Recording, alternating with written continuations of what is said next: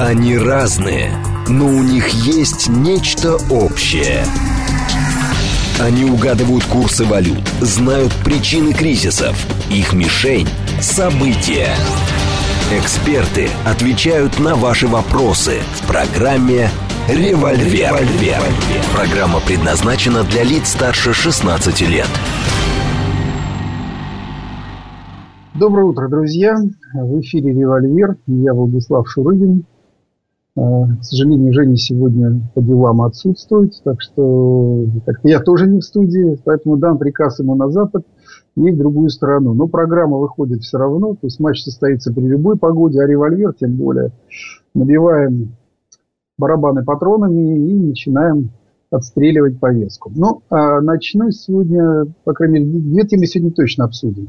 Одна тема – это нашумевший история с РУДН, скандал, который продолжает, э, как бы сказать, разрастаться. История про то, как э, на 23 февраля в РУДНе э, в дни украинской культуры вывесили нацистские символы, ну, имеется в виду нацистского государства Украины, то есть желто-блакитный флаг, трезуб и прочие, так сказать, миндальности официальной атрибуты официальной российской государственности. И вторая тема, поговорим о том, наступлений, которые ВСУ вот уже э, анонсируют примерно второй месяц. И, судя по всему, скоро начинается обратный отсчет, потому что весна началась. Весенний назван, то есть наступление названо весенним. И, соответственно, будет, э, видимо, все-таки так или иначе, но осуществлено. Вот об этом мы поговорим. А, будем сегодня голосовать. С вами будем, буду сегодня отвечать на звонки, буду отвечать на ваши смс поэтому напомню сразу. Значит, телефон в студии 8495 7373 94 8. Повторюсь, телефон 8495 7373 94 8. СМС пишите на номер 7925 88 88 94 8. Легко понять, 948 волна. Бот, э, говорит МСК бот, это для Телеграма. Пишите, будем, будем с вами работать. Ну и так, возвращаясь к истории с РУДН. Ну, преамбулу знают все. На 23 февраля в РУДН, а, значит, силами студентов в рамках Дней национальной культуры были, были значит, организован стенд а, с, с Днем национальной культуры Украины.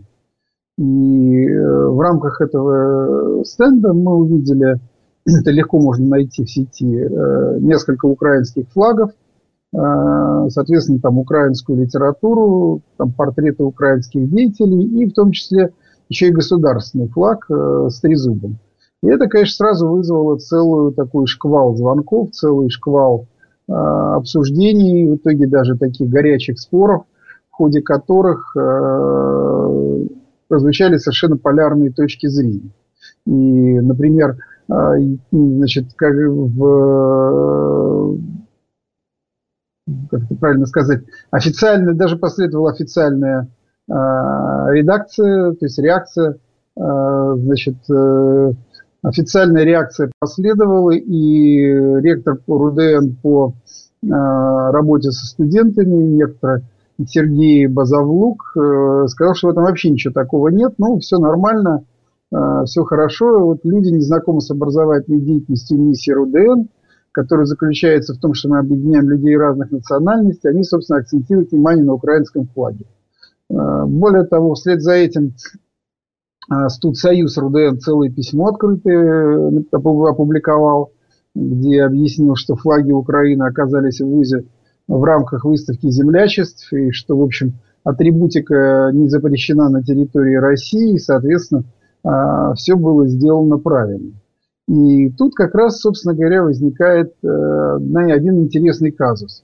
Казус этот заключается в том, что, судя по всему, э, ни в руководстве РУДН, ни тем более в студенческом э, совете нигде не, никто не догадался, в общем, как-то понять или хотя бы заглянуть в э, словарь и понять, чем же все-таки отличается государственный символ от э, культуры. А, вопрос дней украинской культуры, по-моему, ни у кого не может вызывать никаких возражений. Мы многонациональная страна, более того, украинцы традиционно всегда считались второй по численности э, нации, в, народности в составе вот этого многонационального государства. Украинцев миллионы, а уж если посчитать украинцев, э, что называется, с, долями, так их, наверное, половина России. Поэтому вопросов по национальной культуре, дни национальной культуре, праве на национальную культуру уж где-где, в России никогда не стоял и не стоит. Достаточно просто он заехать на куда-нибудь, например, на Кубани или даже не, выходя из дома, послушать кубанский казачий хор, где на прекраснейшем украинском языке, а не на каком-то нынешнем вот этом величине, а, поются чудесные песни, где вот эта культура действительно явлена во всей своей широте.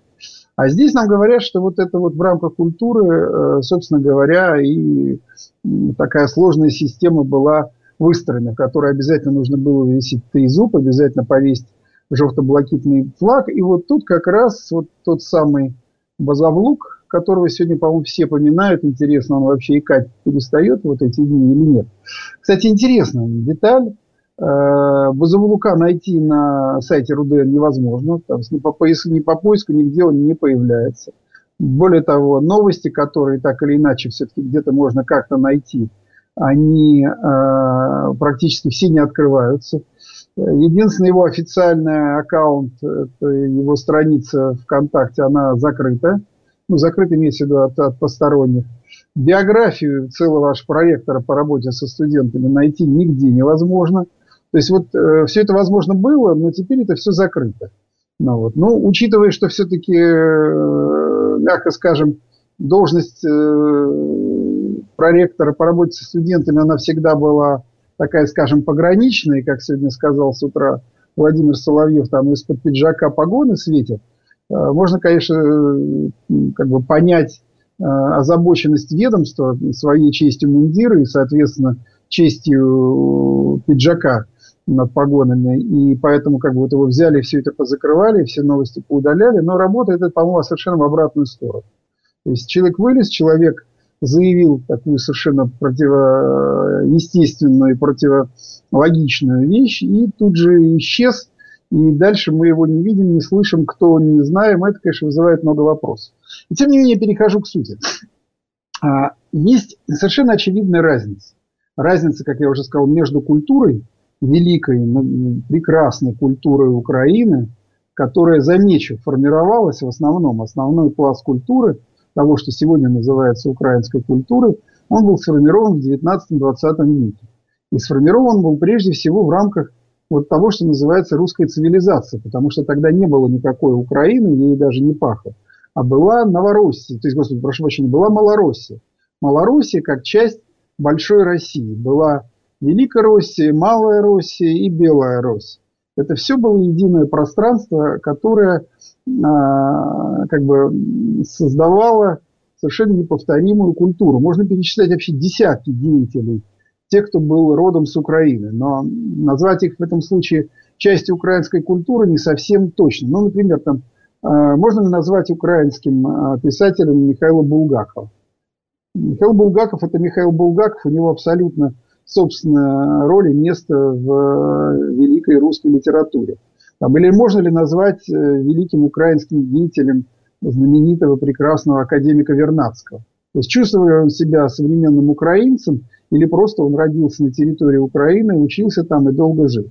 И тем не менее, повторюсь, вся украинская культура, которую можно все-таки ассоциировать с Украиной, которая посвятила свое творчество Украине, начиная там от Гоголя и Шевченко, там, до Леси Украины, до великого Богдана Ступки, она вся была создана, выращена в рамках вот того, что мы называем большой русской цивилизацией. Русской не по национальной принадлежности русскому народу, а как это понятие русский мир, то есть э, цивилизация, которая так называется.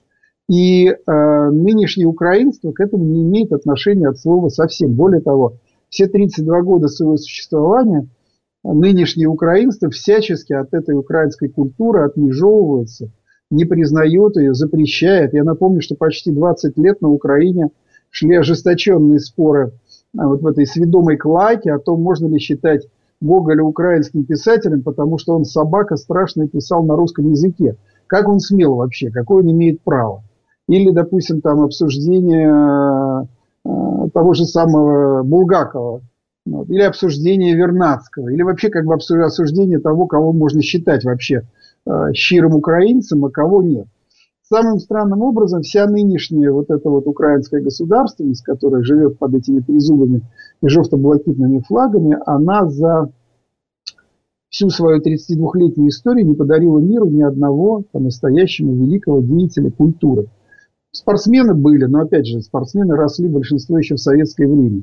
Но вот хоть кого-то назовите мне действительно мирового уровня, э, писателя, музыканта, э, ученого, кто вот плоть от плоти нынешней Украины и проникнут украинством. Ну, пишите, я это обязательно зачитаю в эфире, не буду ничего скрывать. И надо понимать, что когда вот эта культура создавалась и формировалась, наша великая культура украинская, наша, кстати, и моя тоже, потому что я родился в Евпатории, первую часть жизни прожил э, Житомир, Васильков, э, соответственно, учился, заканчивал училище во Львове. То есть это для меня тоже моя часть. И тем не менее, повторюсь, значит, вот можно ли считать в этом случае э, вот эту культуру украинством? современным. И более того, все-таки что же выставили вот в Рудене? А я уточню, в Рудене выставили значит, э, большой флаг Украины, желто-блакитный вот этот прапор. А второе выставили, это небольшой там висел флажок, но конкретно с трезубом. Давайте уточним, откуда же он взялся. Нынешние украинцы все пытаются придумать и найти где-то вот это желто-блакитное сочетание в прошлом, но при этом отлично понимаешь, что никакого желто-блакитного э, прапора никогда не было до середины 19 века. Цвета желтый и голубой и синий, они были, но чаще всего с другими цветами, такими как, например, алый. Например, основные гетманские флаги, они все были такие ближе к э, красно-малиновым. Э, и всегда это была целая палитра на всех старых гербах, на всем. Впервые вот этот самый нынешний желто-блакитный прапор – появился, по крайней мере официально, в 1848 году его император Франц Иосиф во время подавления венгерского восстания, оно как раз проходило в том числе на территории нынешней Западной Украины, э, он наградил этим э, отличием отряды галичан, то есть тех местных, так сказать, э, карателей, которые объединены были в отряды и воевали с теми самыми венграми. Так вот, чтобы их отличать, им был пожалован вот этот самый желто-блакитный прапор. Вот. Соответственно, трезуб появился еще позднее. И впервые как государственный символ официальный, он как раз появился не когда-нибудь, а во времена Симона Петлюра. Вот при Петлюре это был впервые провозглашен э, на, как там, Украинская Народная Республика. Вот он был провозглашен как, э, что называется, официальный, официальный Э, официальное знамя, и вот этому знамени нынешняя Украина вся э, наследует. При этом надо напомнить, что при петлюровцах э, петлюровцы просто ненавидели и презирали интеллигенцию. При Петлюре там избивали профессоров. Петлюровцы официально исповедовали как официальную идеологию антисемитизма. Прошло за очень короткое время их пребывания больше двух тысяч погромов и преступлений против евреев на территории Украины. И всю свою культуру они признавали только в виде народных заспеваний, то бишь писем славных, которые не очень любили петь хором всегда, это у них всегда получалось. Э, даже немцы очень ценили украинское умение петь хором, и батальон украинских националистов за то, как они красиво исполняли хоровые украинские народные песни, немцы назвали «Нахтигаль», что переводится как «соловей». Ну, то есть между расстрелами и там всяческими э, зверствами они еще хорошо спевали, да, даже слезу вышибали. А второе, они очень любили запрещать русский язык, петлюровцы, и очень любили национальную одежду. Вот тогда впервые Киев наполнился жупанами, шароварами, смазными сапогами и вышиванками. Вот так. Еще, еще конечно, посылецами, но это уже как э, деталь э, стрижки. Вот, собственно говоря, вот это все и все, что можно сказать о культуре жовто-блакитной. И самым странным образом, ну, от студентов, я сказал, уже требовать нечего, не, недоучи, которых никто не учил, которые историей не занимались и которые просто, что называется, по студенческому патриотизму рванули вышиванки на груди в защиту собственного вуза. С них требовать-то нечего. А вот э, господин Базовлук, который должен за все это отвечать и по э, погонам под э, пиджаком, и по мозгам, которые, в общем, должны ему его-то 45 лет как-то работать, вот он все это почему-то странным образом не увидел и не понял. Более того, бросился все это защищать. И вот как раз э, это вызывает больше всего вопросов. Потому что понятно, что ну, ошибиться мог кто и любой. Ну, человек там в этот день гулял, ему было не до этого, у него там было какое-нибудь романтическое свидание или еще что-то. Не вышел, не проверил, не увидел эти желто-блакитные флаги. Ну, ты хотя бы как вмешайся, объяснись. А лезть защищать, что вот у нас такая хитрая система образования, при которой у нас висят триколоры, и, то есть триколоры, трезубы и желто-блакитные прапоры – это, извините, та культура э, воспитания, та система воспитания, которая нам в России ну, ни с какого боку не нужна, потому что это, это, это система воспитания нацистов. Повторюсь, под этими флагами сегодня нацисты э, воюют против нас, убивают наших ребят. Более того, как раз вот эти все растатуированные, вся эта мерзость нацистская, она как раз с э, такой э, с нажимом и яростью бьют себе там на груди всякие трезубы, всякие э, ищут как бы колеры, чтобы появилось это жовто-блакитное сочетание. И вот это все, конечно, оно, ну, как скажем, мягко говоря, вызывает огромные вопросы. Ну, в связи с этим я как раз, давайте мы сейчас проведем небольшую голосовалку. Значит, я бы хотел э, предложить такое. Значит, э, давайте два вопроса. Первое, значит, вопрос такой, или давайте даже три. Значит, первое – обращать внимание на такую мелочь, как вот эта вот студенческая э, инициатива, которую просто никто не продумал и с ней никто не работал, и она появилась и ничего сама по себе не значит, и мы должны быть выше этого. Те, кто согласны с этой как бы, идеей, звоните по телефону 8495 134 2135. Повторюсь, кто считает, что эта выходка абсолютно безвредна, безопасна и ничего в ней такого нет – 8495 134 2135. Те, кто считают, что это требует обязательного ответа, это выходка, или точнее, этот перформанс, и, безусловно, мы должны на него были реагировать, и все то, что я сейчас говорю с таким жаром, вы считаете логичным и правильным, звоните по телефону 8495 134 2136. Повторю, 8495 121 36. Значит, те, кто считает, что это мне вообще не интересно, э, утомили вы меня этой войной, утомили вы меня всей своей повесткой, не хочу ничего знать об Украине, хочу просто себе тихо жить в своем мире и чума на оба ваших дома. Телефон 8495 134 2137. Еще раз повторяю, 8495 134 2137. Давайте, у нас есть несколько минут до новостей. Мы, я думаю, успеем эту черту, то есть это, эти итоги я вам озвучу. Так, а сейчас давайте я почитаю, что вы нам пишете. Так, а, смотрите, у нас есть звонок, ну давайте попробуем сейчас поотвечать.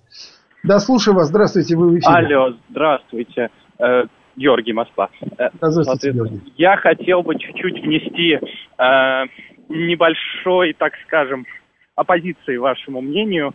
Э, вы напираете на то, что надо было все это продумать.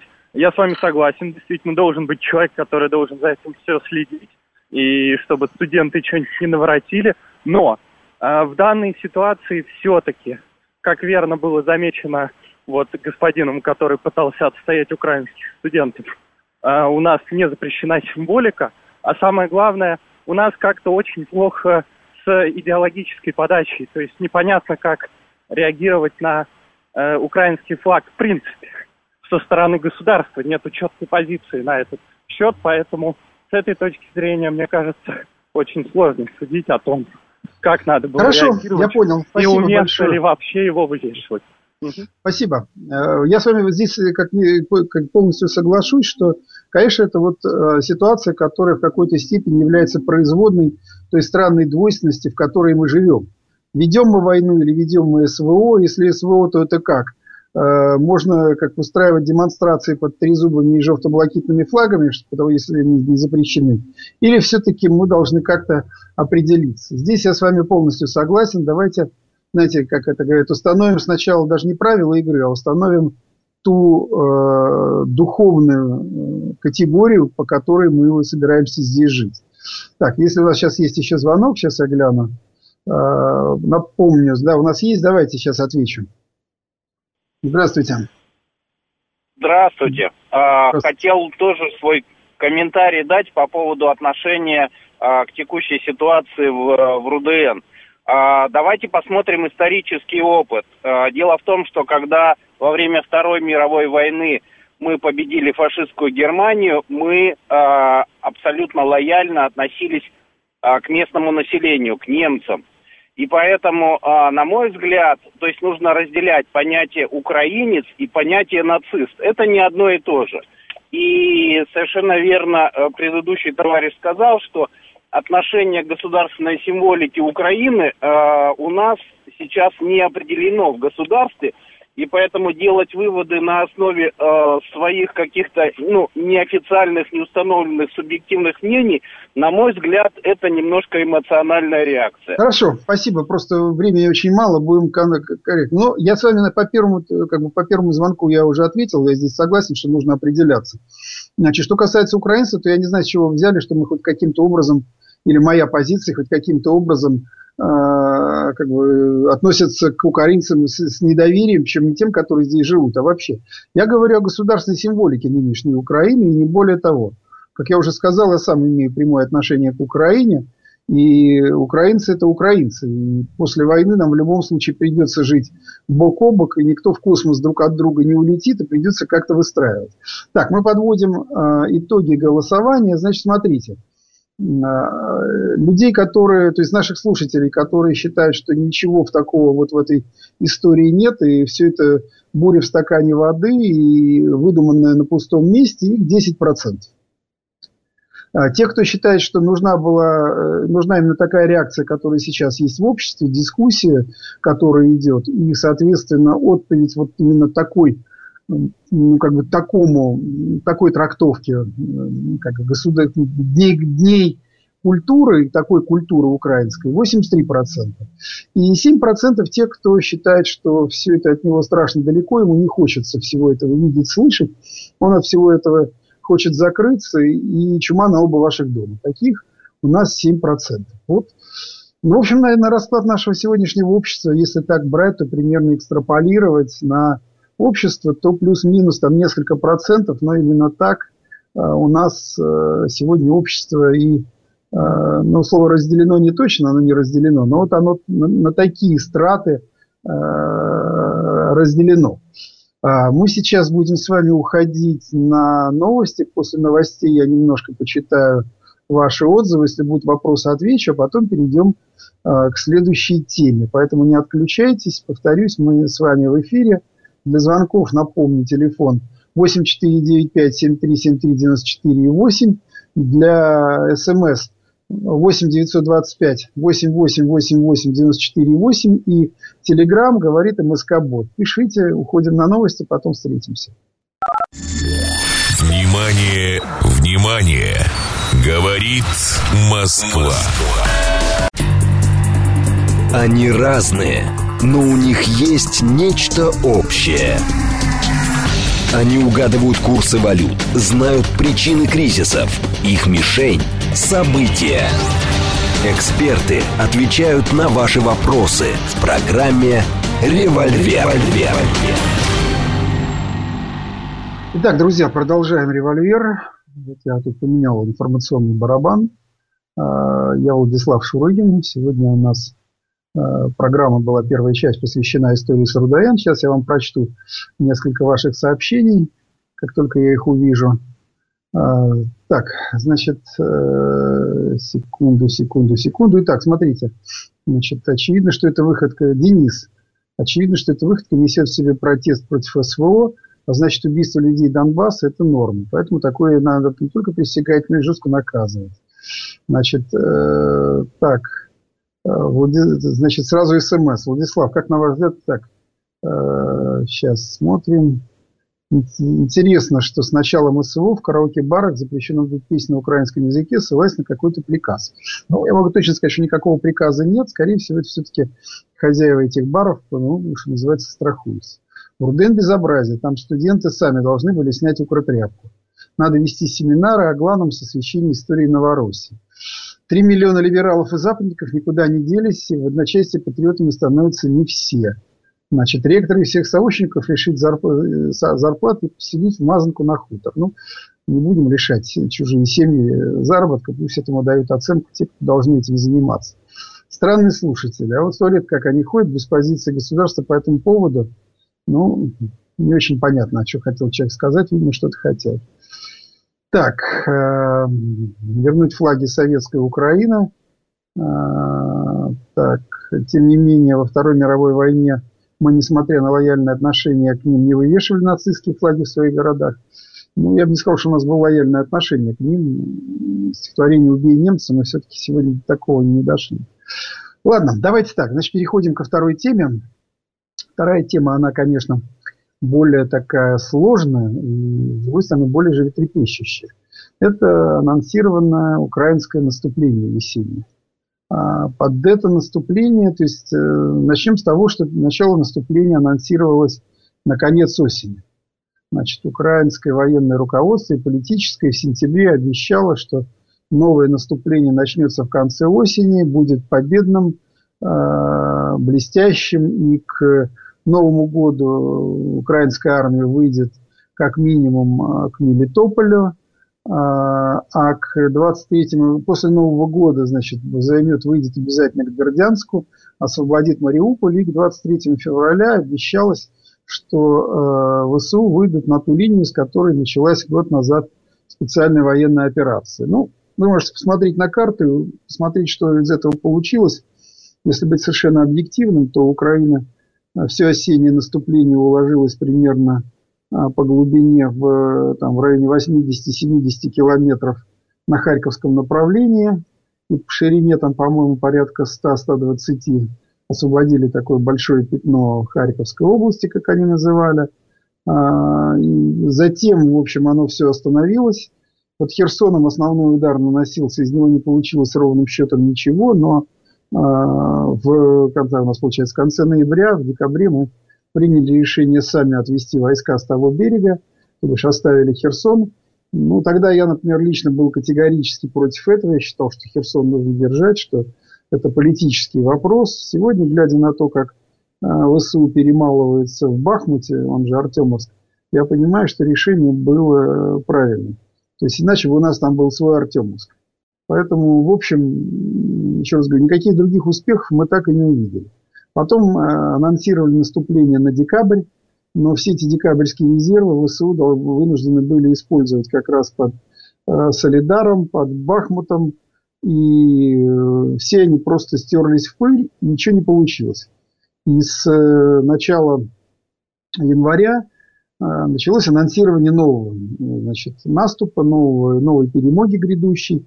Это вот весеннее наступление, под которое Украина наконец наконец стала получать э, танки, в том числе и тяжелые танки типа «Леопард», э, начала получать технику, вооружение, и вообще лихорадочно готовиться, формировать новые бригады. Набор был объявлен, если не ошибаюсь, там, по-моему, если не ошибаюсь, 150 тысяч. Они там начали искать по городам и весям.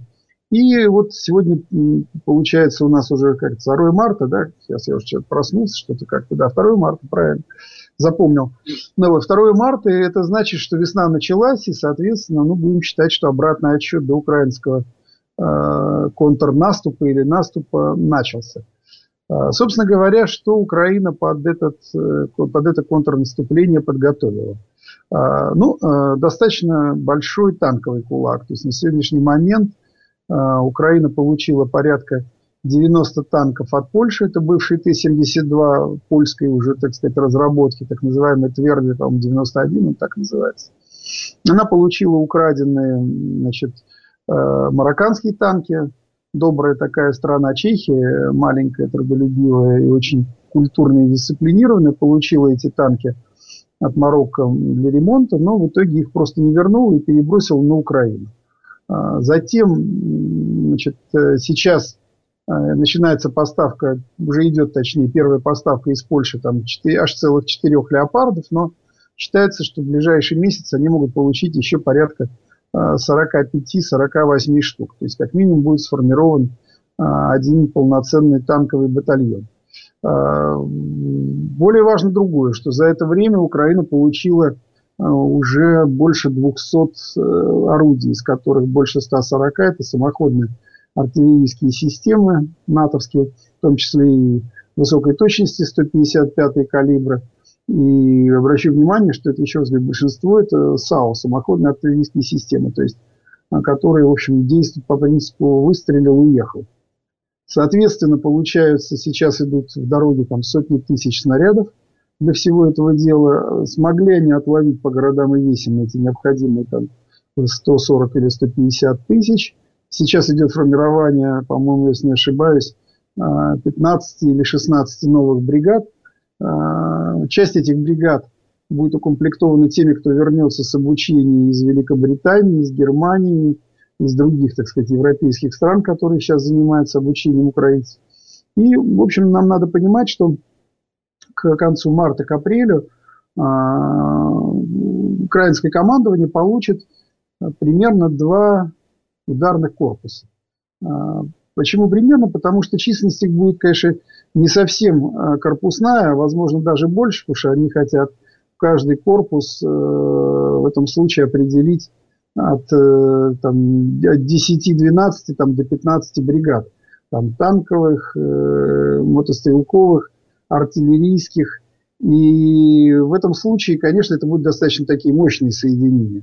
Но главное их отличие от того, чем они воевали до этого, того, что, в том, что они это будут уже непосредственно ударные соединения. То есть, если до этого основная э, война шла а, как бы командованиями, то есть были такие командования там юг, запад, восток, а, которым передавалась вот эта россыпь бригад, и они уже в рамках этих командований ими управляли, то сегодня они собираются создавать объединения.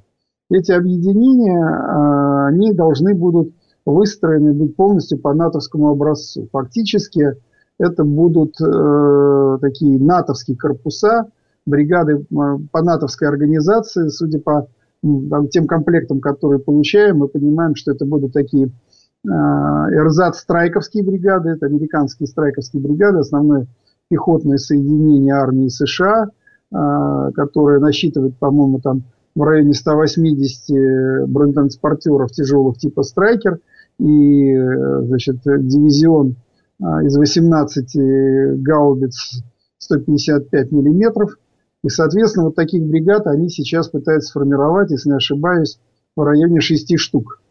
Поэтому, но главное в этом случае, на что они рассчитывают, они э, с помощью своих компьютерных программ и полученного боевого опыта, они пытаются полностью эти корпуса цифровизировать, то есть перевести их на э, новый принцип боевого управления, когда э, все это будет объединено в некие такие, опять же, украинского такого разлива, осу тактического звена, то есть некое единое цифровое пространство, где э, любая информация очень быстро, предельно быстро обрабатывается, сразу появляется на планшетах артиллерийских стрельб или там любого полевого командира, который находится на поле боя. И, соответственно, э, как они считают, дает серьезное превосходство над противником э, в возможности его раньше увидеть, раньше Э, выявить, раньше э, нанести поражение и, соответственно, на всех этих уровнях его упредить.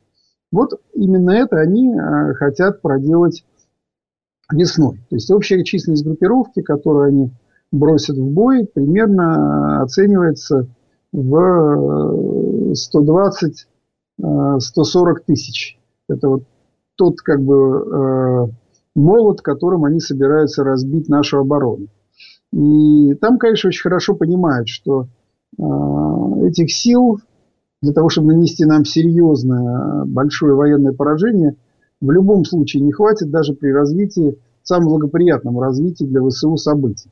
То есть в лучшем случае удастся как бы вклиниться в оборону там, и попытаться пройти какое-то э, расстояние, к примеру, там, на запорожском направлении, которое они называют главным и стратегическим. То есть мечта их в результате этого наступления выйти к Мелитополю, соответственно, перерезать сухопутную дорогу в Крым, который идет из России, и с этого рубежа начать наносить удары ракетные по Крыму и дотягиваться до Крымского моста. То есть это у них такая розовая мечта, вот это все проделать и дальше, что называется, поставить Россию в критическое положение с Крымом, то есть изолировать Крым и дальше начать его вымораживать, вынуждая русских оттуда уйти. Ну, как мы понимаем, есть такая военная поговорка, гладко было на бумаге, да забыли про овраги. Надо понимать, что на пути всего этого стоит, конечно, очень мощная наша группировка. Если в сентябре, когда Украина наступала, и наступала удачно, соотношение на фронте было общее соотношение 3-4 к 1, то есть на э, примерно 800 тысяч активных штыков Украины на тот момент, а под ружьем было уже почти миллион, если считать тероборону, полицию и прочее. Вся наша группировка к этому моменту из себя составляла примерно 160-180 тысяч. Поэтому, конечно, такие соотношения были ну, совсем не в нашу пользу, и наступление получилось. Сегодня соотношение примерно э, таково, что украинская как бы, армия, примерно, которая воюет в этом случае, э, превосходит нас на 20%, что совершенно не является никаким стратегическим превосходством и требует уже серьезного военного искусства для того, чтобы создать в районе там, наступления, в районе прорыва такое соотношение, которое бы им гарантировало э, ну, то, что называется прорыв той или иной линии, причем не фронта, а просто линии обороны. И, конечно, это вызывает у всех специалистов, тем более даже и на Украине, кто не упорот, очень много вопросов, насколько же все-таки это ВСУ будет, то есть насколько это наступление ВСУ будет удачным. Потому что э, в случае его неудачи, в случае результатов, которые можно, нельзя будет назвать, трактовать никак как победными, очевидно, что наступит э, совершенно новая эпоха войны. На сегодняшний момент э, война вышла на свое плато. То есть Украина сегодня сформировала тот максимум своих вооруженных сил, который она может содержать при всем том, что сейчас получает от Запада. И нет никакой перспективы в ближайшие там, 7-8 месяцев э, получать больше. Э, соответственно, вот эта группировка, которая сегодня оценивается в общей сложности во всех э, во всех э, таких как бы, документах, э, которые проходят, это примерно миллион, миллион, миллион сто, они хвастаются, что могут довести до миллион триста численность всех силовых структур на Украине, это тот максимум, который можно вообще как-то выжить из того, что сегодня представляет из себя Украина. Более того, там сейчас в полный рост столкнулись с проблемой э, личного состава, с проблемой пополнения. То есть еще полгода назад казалось, что вот эти военные ресурсы, человеческие ресурсы Украины неисчерпаемы. И главком Залужный, который, а, э, в общем, считается всегда, его военный гений всячески превозносится, он считается таким очень опытным генералом, и, в общем, мы не будем спорить с тем, что это так, но ноу-хау Залужного – это воевать людьми. И в этом случае э, он даст 10 очков вперед любимой либеральной байки про мясника Жукова, потому что все время приписывалось, что Жуков не жалел солдат и воевал ими, что называется, не жалея, без всякой жалости, что, в общем, исторически никак не подтверждено. А вот как раз то, как воевал Людмила Залужный, это сегодня не то, что подтверждено, это сегодняшняя реальность, когда, например, сейчас, чтобы выиграть время под э, Бахмутом, на протяжении последних двух месяцев туда десятками тысяч были, были отправлены десятки тысяч просто необученных резервистов, кого просто снимали из теробороны, а, сажали в грузовики, привозили и бросали в бой. И заканчивалось все для них э, могилами. И вот как раз именно Залужный у себя в войсках и получил э, прозвище э, «Бахмутский мясник». Ну, достаточно сказать, что, например, под Солидаром за месяц боев на территории примерно 10 на 10 квадратных километров Залужный уложил в землю больше 9 тысяч убитыми украинцев. Понимаете? То есть представьте себе, 9 тысяч убитых, еще примерно 15 как минимум тысяч раненых за месяц э, на пятаке, который фактически э, там, меньше, чем один район Москвы. Вот э, так они воюют. Соответственно, в этом случае понимание того, что ресурсы не бесконечны, сегодня висит уже над Украиной. Народ просто разбежался. Во-первых, в первый месяц очень большое количество покинуло. Второе, выгребли уже все, кто имел хоть какой-то боевой опыт, даже просто опыт службы в армии. Сегодня уже таковых даже нет. Либо среди тех, кому сильно 55+. А, все остальные уже давным-давно воюют, несут потери и, мягко скажем, не выглядят э, победителями. Поэтому вот это вот наступление ВСУ, оно должно быть таким истерично образцово-показательным, которое должно всему миру показать всю мощь и силу ВСУ. Фактически, как калька, оно повторяет исторически ситуацию с э, Курской битвой, когда э, под Курском, как вы помните, в 1943 году Гитлер решил дать генеральное сражение Красной Армии, почти три месяца готовили наступление на Курск и Белгород, и, как мы помним, э, даже не скрывали, что они собираются наступать, даже не скрывали э, район, где будут наступать, то есть ничего не скрывали, готовились наступать, и мы помним, что получилось из этого наступления. Вот ВСУ, который всячески превозносит свои боевые возможности, обещает, так сказать, устроить российской армии кровавую баню и ну, то, что называется, решить все вопросы, связанные а, с а, освобождением а, Запорожья, Херсонщины и прикрымских степей, вот а, теперь это становится таким, такой молитвой щирого украинца. Я к этому отношусь с полным серьезом. То есть, если вы считаете, что я как-то к этому отношусь так Э, сверху вниз. Нет, я отлично понимаю, что это будет самое главное испытание этой войны, и от исхода этой битвы, безусловно, будет зависеть, собственно говоря, и то, как быстро закончится война и когда она закончится. Я считаю, что если из этого наступления не выйдет ничего, то уже к концу этого года, скорее всего, будет э, достигнут какой-то компромисс или будут идти какие-то переговоры, которые должны будут все-таки оканчивать эту войну. С другой стороны, я понимаю, что если ВСУ что-то получится, то это может затянуть войну еще на неопределенный срок, потому что тогда для американцев, как главных кураторов, и для кучи остального народа, который, европейцев, которые поддерживают Украину, это будет знаком того, что, что называется, корм в коня, и надо давать больше, еще больше, чтобы ВСУ дальше демонстрировали свою а, высокую эффективность. Поэтому здесь действительно на карте стоит все. Ну, вот это, собственно говоря, то, что я хотел сказать по э, этому наступлению. Так, э, у нас тут есть звонки. Ну, давайте послушаем. Мне даже интересно, что еще на эту тему скажете вы. Да, здравствуйте. Добрый день, Станислав. Сергей Алексеевич зовут. Здравствуйте. Вы не сказали, вот э, поставили вопрос, если у них вдруг что-то получится, а что, для этого есть основания, чтобы у них что-то получилось? Мы что, не знаем, не увидим эту группировку 120 тысяч, как они готовятся, все это отслеживается, все это ожидается. Вот в чем вопрос, чего мы боимся-то от этой группировки? Вообще, в принципе, это контрнаступление им удастся вообще это организовать? Я понял. Значит, ну, давайте так. Первое.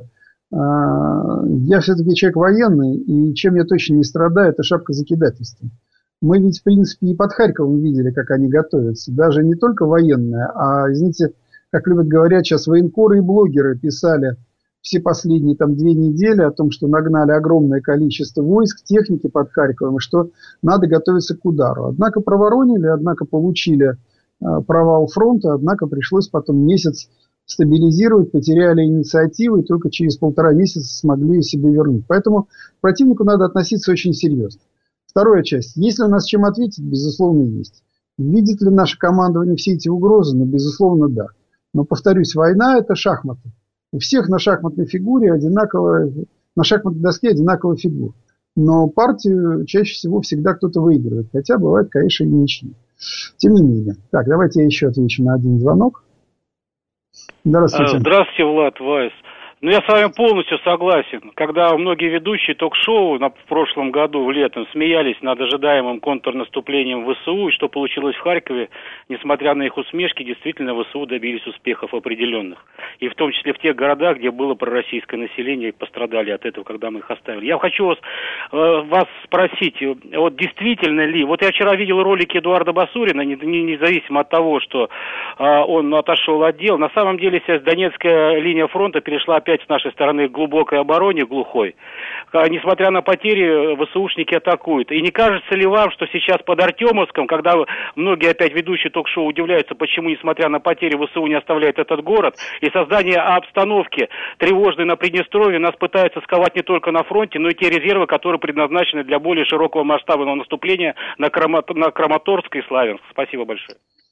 Спасибо. Ну, безусловно, мы, ну, мы под Донецком, в общем, как бы вся война идет в виде сплошных линий оборон, когда периодически мы пытаемся и проломить украинские обороны на этом направлении, и чаще всего это не получалось. А, но, тем не менее, под Авдеевкой, под Маринкой мы двигаемся. Если мы сможем а, закончить с ними и взять Бахмут, то, конечно, сама конфигурация фронта на этом направлении станет таковой, что Украине именно здесь наступать будет крайне сложно. И, соответственно, это как бы ухудшит позиции ВСУ и заставит их начать оттягиваться на последний, так сказать, Донецкий рубеж, это под Славянск, под Краматорск. И это, опять же, будет съедать и их резервы тоже. То, что они пытаются нас сковать, ну, безусловно. Ну, Приднестровье в этом случае это скорее вообще демонстрация некая, потому что я э, очень хорошо понимаю эту ситуацию, я отлично знаю, что э, ВСУ без разрешения или без призыва руководства Молдовы на территорию Приднестровья не зайдут, потому что в этом случае это будет прямое, прямая военная агрессия против Молдовы. Поэтому скорее это некое такое психологическое давление или надежда на то, что как-то действительно удастся договориться. Во-вторых, заход в Приднестровье не означает ничего, кроме просто большой войны. Они там все время говорят там, о полутора тысячах наших миротворцев, которых там на самом деле даже меньше. При этом большинство миротворцев давным-давно это граждане Приднестровья, потому что Молдова уже лет 10, а если не 15, не разрешает нам ротировать миротворцев. То есть если военнослужащий российский покидает территорию как бы Молдову, то есть Приднестровье, то обратно на его место никого не разрешают завозить. Но там много наших граждан, и большинство сегодняшних миротворцев это граждане Приднестровья, которые просто вот в составе нашего миротворческого контингента несут службу. Но там, кроме этого, есть еще минимум, ну, как минимум 8 бригад, которые сформированы Приднестровской молдавской армией, то есть ПМР.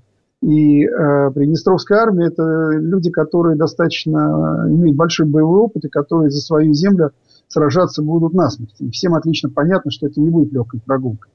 Ну и так же, как слады колбасные, которые могут кому-то показаться лакомым куском, но на самом деле представляет из себя огромные груды устаревших боеприпасов, которые, многие из которых решат еще со времен Первой мировой войны. В советское время Колбасное это было место, куда свозились на утилизацию боеприпасы Прикарпатского, Одесского и Киевского округов. Поэтому все, что там было новое, давным-давно было уничтожено еще во времена преснопамятного Лебедя, который пытался это, как бы, что называется, лишить Приднестровья современного оружия.